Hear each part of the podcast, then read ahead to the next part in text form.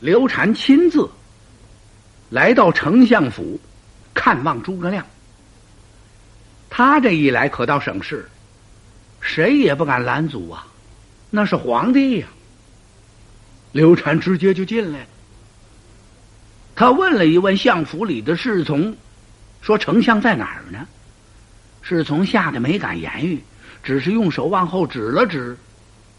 刘禅顺着他手指的这个方向，过了几道门，他这么一看，哟，感情诸葛亮在这儿站着呢。哟，啊，相父站这儿干什么呢？刘禅仔细这么一看呢，感情正站在那儿观鱼呢，站在那池塘边那儿。看那水里头的鱼怎么游动？哎呦，好消闲呐！只见丞相有时背着双手，在池塘边这儿走几步，还顺手拿起一根竹杖，拄着这根竹杖，看着水里头的游鱼，看得很出神。刘禅没敢惊动。就站在老远那儿看着。过了好长时间，刘禅这么一想，我不能总在这儿站着呀，我得过去说句话呀。哎呦，自己心想，我可得慢慢的。为什么？相父是在观鱼呀，还是在钓鱼呀？如果要观鱼，有点声响不要紧；要是钓鱼的话，你把鱼给惊了。那不礼貌啊！刘禅悄悄的蹑足千踪，他用手提着袍巾走过来了。离丞相不远处站的那会儿，探身这么一看，行，不是钓鱼，怎么呢？这池塘边这根本没有鱼竿。他还没言语，他看诸葛亮外表很清闲，实际呀。这位西蜀丞相肩上那个担子可不轻啊！自从刘备在永安宫宴驾之后，诸葛亮这心情一直很不好。什么原因呢？他思念刘备呀。君臣在一处相聚多年，刘备很了解他，他也非常了解刘备。虽然说是君臣，可也称得起是知己之交。特别是刘备三顾茅庐，这三顾之恩、三顾之情，诸葛亮是一直不忘。刘备虽然厌驾了，可是呢，他把刘禅托付给自己了，那就是说，把整个西蜀都交给诸葛亮。恰恰就在这时候。刘备刚死，后主刘禅刚刚登基。这曹丕可太可恨了。他在这时候调遣这么多人马来攻打西蜀。按古人说呀，“乘人之丧，举兵征伐为不道。”诸葛亮非常生气，他这些日子根本没病。抱病隐居，在府里他谁也不见。为什么？他在想退敌之策。多不容易！还是那句话，一路两路人马好对付，十万二十万人马也可以能把他退了。这五十万大兵，兵分五路来取西蜀，诸葛亮也得好好费费脑子呀。所以他站在池塘这儿，正在想事儿呢。刘禅悄悄的从后边就过来，他低低的声音，轻轻的说了这么一句话：“啊，丞相，您安乐否？”哟，诸葛亮听身后有人说话，扭向回头这么一看，呀！啪啦，就把手里的竹杖扔掉了。当时是跪倒十里呀！圣驾什么时候来的？我未曾出府接驾，臣罪该万死。哎呀！刘禅往前一探身，双手把诸葛亮给扶起来了，相扶平身。我来了一会子了，没敢惊动，因为我不知道相父您在池塘边这儿想什么呢。我听说相父身体不爽，身有贵恙，寡人今天亲自来探病。刘禅的话刚说完，诸葛亮笑了：“万岁，老臣没有病。”嗯，刘禅心说：“您甭说了，怎么我已经看出来了？这气色多好啊，满面红光啊！好家伙，二目炯炯有神，精神十分焕发。哎呀！”刘禅心说：“您说有病也没人信。呃，那么，相父，怎么您这么长时间没有出府问事？相父可曾知道，曹丕已经调遣五路人马来发我西川呢？如今情形十分紧急呀！呃，不知相父作何打算？”说到这儿，刘禅又要哭了。怎么他真着急呀？丞相诸葛亮满面春风的，笑呵呵的点了点头。啊，万岁！老臣已经知道。为什么我这几天托病不出呢？因为我正在想破敌之计。哦，刘禅这么一听，高兴了，相父。原来您正在合计怎么样才能把敌人破了？哎呀，我说的呢。心说，我以为您真是装病吓得不敢出府理事了呢。我琢磨着也不至于。呃，相父，即将安出啊！您这主意怎么想的呀？能不能把敌人破喽？说着话呀，刘禅拉住了诸葛亮的两只手。简直都要跳起来了！他忘了他是皇上了。可再怎么是皇上，他年纪不大呀，他才十七呀。一听说丞相有破敌的妙计，这西川就算平安无事了，他能不高兴吗？诸葛亮也乐了，哈哈！陛下，此处不是讲话所在。来来来，你我屋中一叙。说着，诸葛亮扶着刘禅。要到屋里去谈谈，刘禅这么一听，嗨，还干嘛上屋里说去？您就在这儿跟我说得了。刘禅心说：“我妈那儿还等着我呢。”真的，哎，太后还在那儿等着回话呢。哼 呃，丞相，我家母后要亲自来看望您。哎呀，诸葛亮一听，那可使不得。怎么能惊动太后呢？是啊，因为您这一有病，您这一不朝面儿，实不相瞒呐，我母后加上我都有点放心不下呀。我看咱们这么着得了，甭上屋里说去了，您就在这儿跟我谈谈得了。哎，诸葛亮一听，怎么能在这儿谈呢？怎么这对皇帝太不尊重了？说着，他扶着刘禅到屋里。请刘禅在正中落座，诸葛亮往旁边那一站，君臣大礼吗？刘禅这么一看呢，哎呀，相父，怎么能这样？怎么这也不得说话啊？我这儿坐着，您那儿站着，要不这么着得了，您坐下，我站起来。哎，诸葛亮一听，那哪行啊？呃，您得坐下呀。好，我谢座。丞相谢了座，君臣落座之后，诸葛亮吩咐。备酒，干嘛？君臣要喝两盅。相父，我看您就别备酒了，呃，连水也不要。您快跟我说说吧。刘禅心里说呀：“我从记事儿那天我就知道了，知道什么呀？我这位相父啊，最沉得住气了。甭管出了什么事儿，天塌地陷，你瞧他吧，总是那样稳稳当当，不着急不着慌的。您倒是稳当，别人吃得消吗？相父，您到底是怎么样想的主意？想出了一个什么主意呀？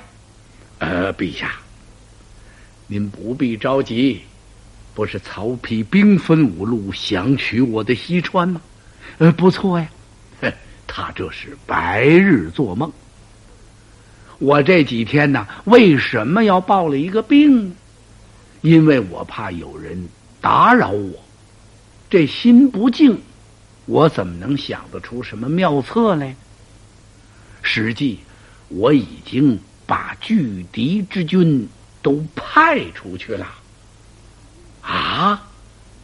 哎呦！刘禅一听，站起来了：“相父，您什么时候派的兵啊？”怎么这成都一点动静都没有啊？陛下，您请坐，听老臣慢慢的回禀。我确实派了兵，但是没派成都的军校。这儿的人马呀，哼，几乎一个都没动。所以，怎么能有人知道我派兵呢？兵法之妙，贵在使人不测，岂可泄露于人呢？这事儿得秘密进行啊！我怕走漏消息，所以成都的士卒我是一个都没动。哎呀，刘禅这么一听，长长松了一口气。相父，您真是神机妙算超人呐！陛下夸奖了。呃，请问相父，您是呃派哪儿的兵去拒敌呢？呃，陛下容禀，说曹丕派这五路人马，第一路，他请的是辽东鲜卑国国王科比能，率领枪兵十万，来打我西川。这支人马可谓彪悍，很厉害。怎么样才能把他退了？陛下，我想起一个人来。谁呀？就是您驾前称臣的马超、马孟起。马超啊，是伏伯将军的后代。他在羌人之中威望相当高，在西凉一听马氏父子，人人竖指称赞。我让马超率领人马到西平关据守。我叫他是夜伏昼出啊，晚上啊不动，白天呢出兵，忽而像打的样子，忽而不像打的样子。那么就密计马超，告诉他应该怎么打，怎么战，以智取为上，不跟这枪兵是猛打硬拼的。这样呢，科比能他是不战。自退。哎呀，刘禅一听妙啊，相父，您这哨人马派的是太妙了。请问相夫，那您又派谁去拒敌南蛮王孟户呢？孟户领着蛮兵十万攻打我们的益州啊！我看这是最厉害的。陛下不必忧心。我已经派遣了魏延、魏文长，让他带领人马去据守关隘。我令他是左出右入，右出左入，用疑兵之计去退孟户。孟户一见这人马忽起忽落，忽出忽入，他必然生疑。这一生疑是绝不敢前进。我觉得益州会万无一失了。哦，相父，呃，那反将孟达其上庸之兵，相父您怎么样对付他呢？陛下，您要知道，叛将孟达有一个好友，在陛下驾前称臣。呃，谁呀？就是那李岩，我已然仿着李岩的笔体写了一封书信，为什么不让李岩写？因为我在扶先帝灵柩回成都的时候，已经派李岩率领人马是镇守夔关，唯恐啊江东从夔关进兵，所以李岩没在这儿。我呢就仿着他的笔体写了这么封书信。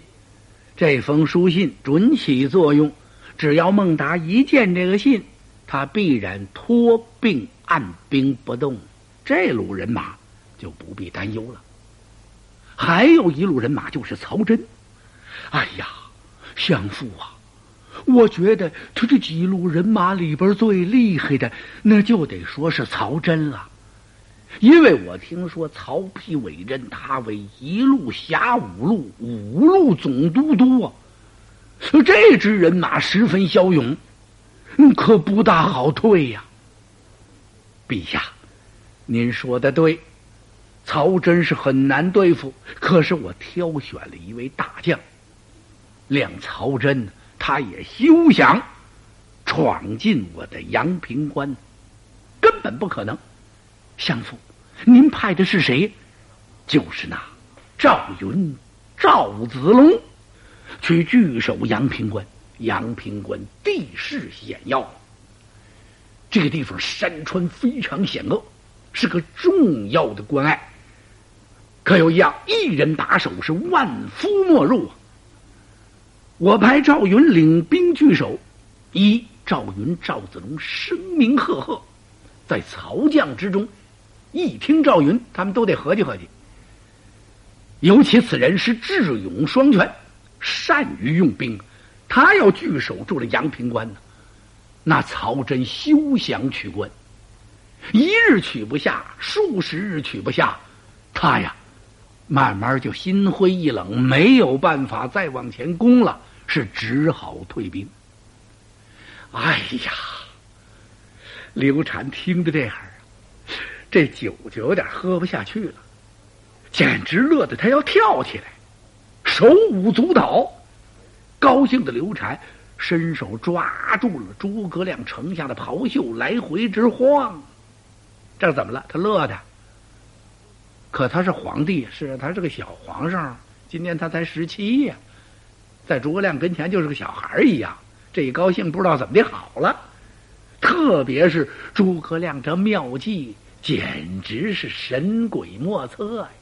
你看看，尤其派赵云、赵子龙，怎么一提赵云，甭管什么时候，刘禅就喜笑颜开。为什么呢？那赵云是自己的救命恩人哦，没有人家赵云、赵子龙将军，哪有今天的阿斗刘禅呢？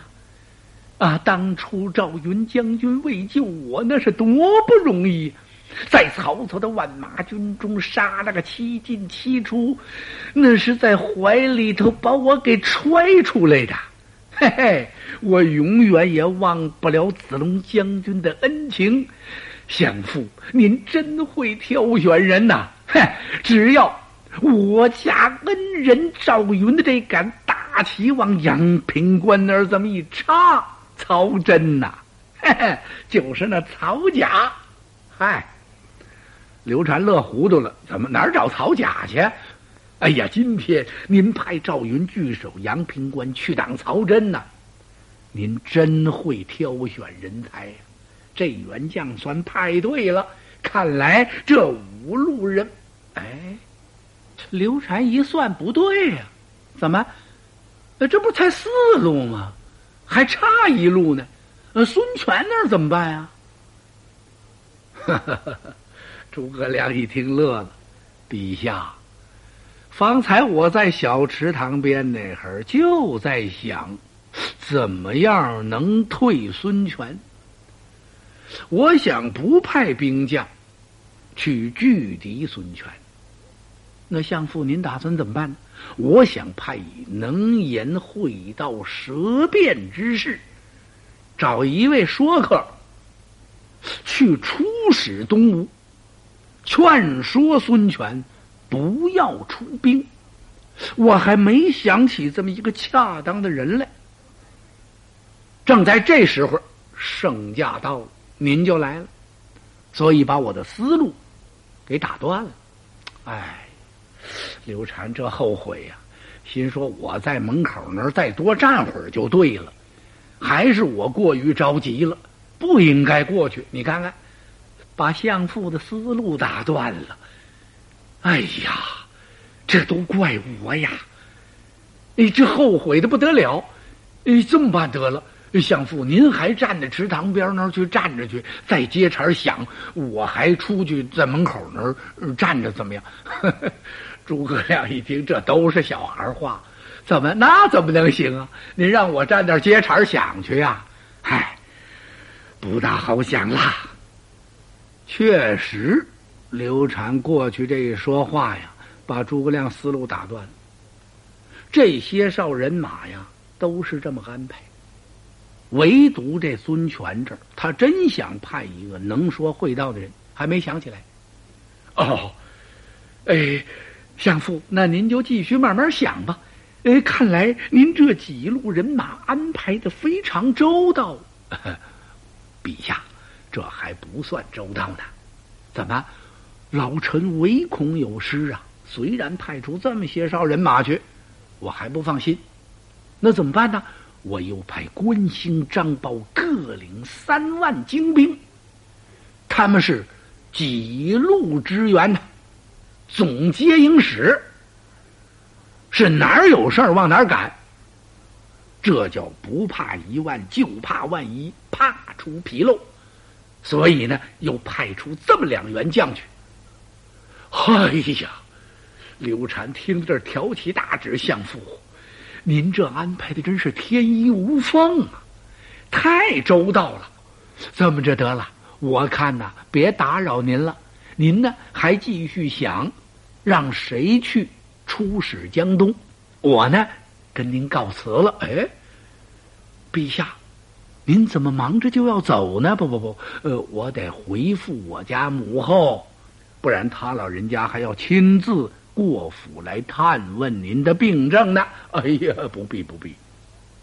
诸葛亮赶忙摆手：“陛下，您一定要替老臣挡驾呀，千万不要惊动太后啊！”呃，老臣送驾。诸葛亮亲自把刘禅给送出来了。来到外院，这么一看，哟嚯！诸葛亮一愣啊，怎么朝中文武全在这儿站着呢？哎呀，好啊！列位晚走一步吧啊！等我把陛下送走之后回来，我与诸公还有话讲。大伙本来想跟着皇帝一起走，听丞相这一吩咐，哦，他还有事儿呢，那咱们就等会儿吧。大家注目这么一看，嚯，咱们陛下怎么这么高兴啊？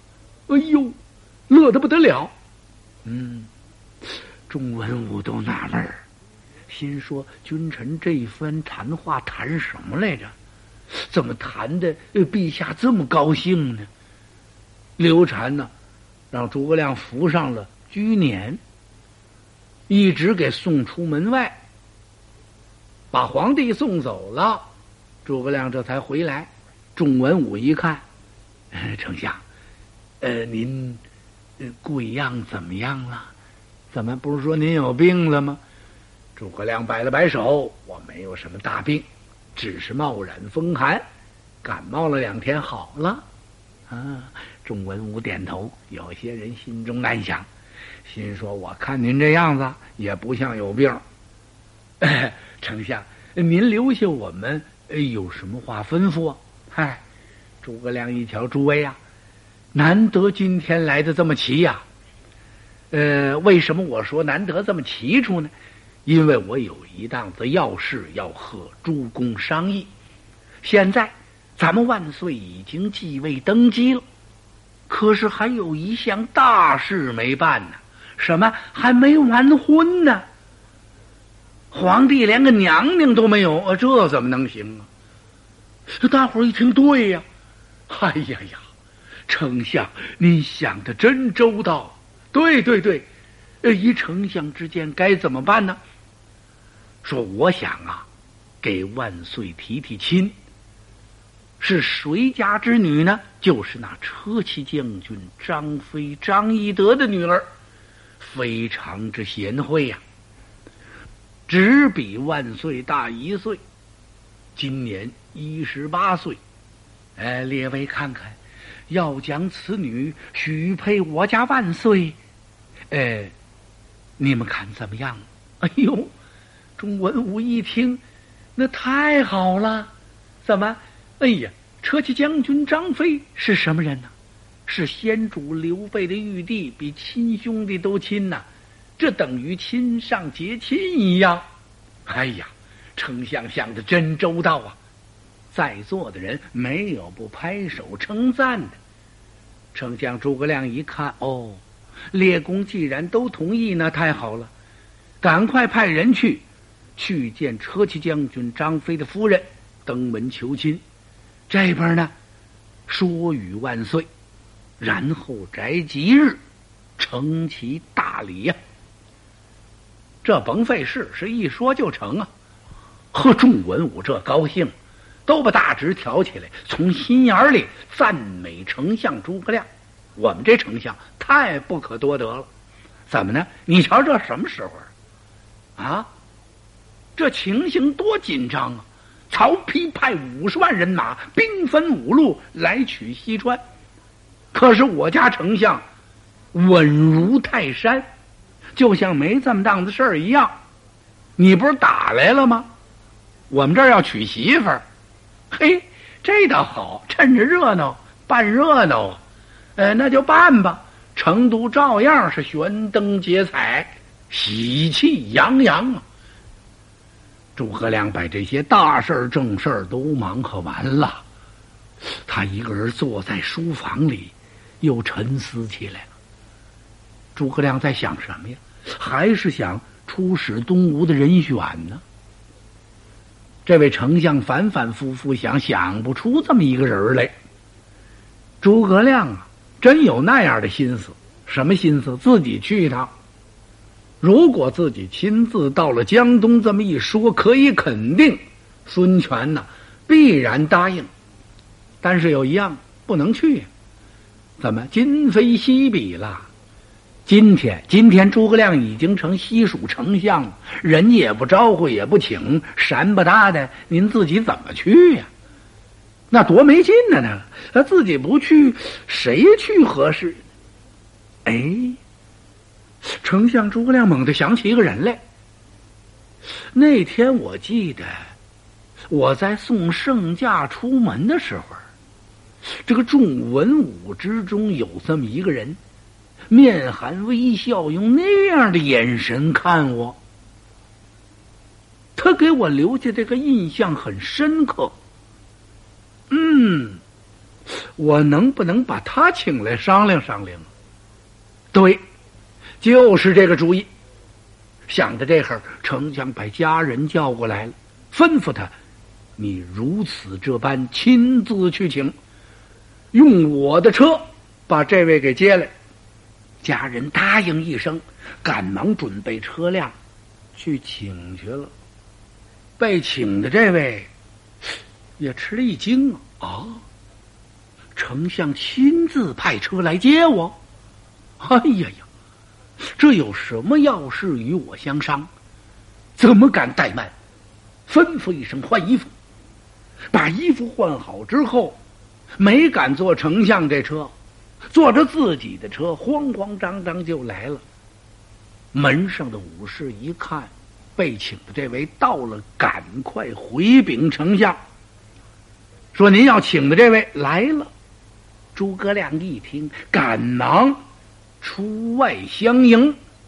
他一边走着一边说：“我是就已，大事成就了。”怎么回事呢？诸葛亮要派此公是出使江东。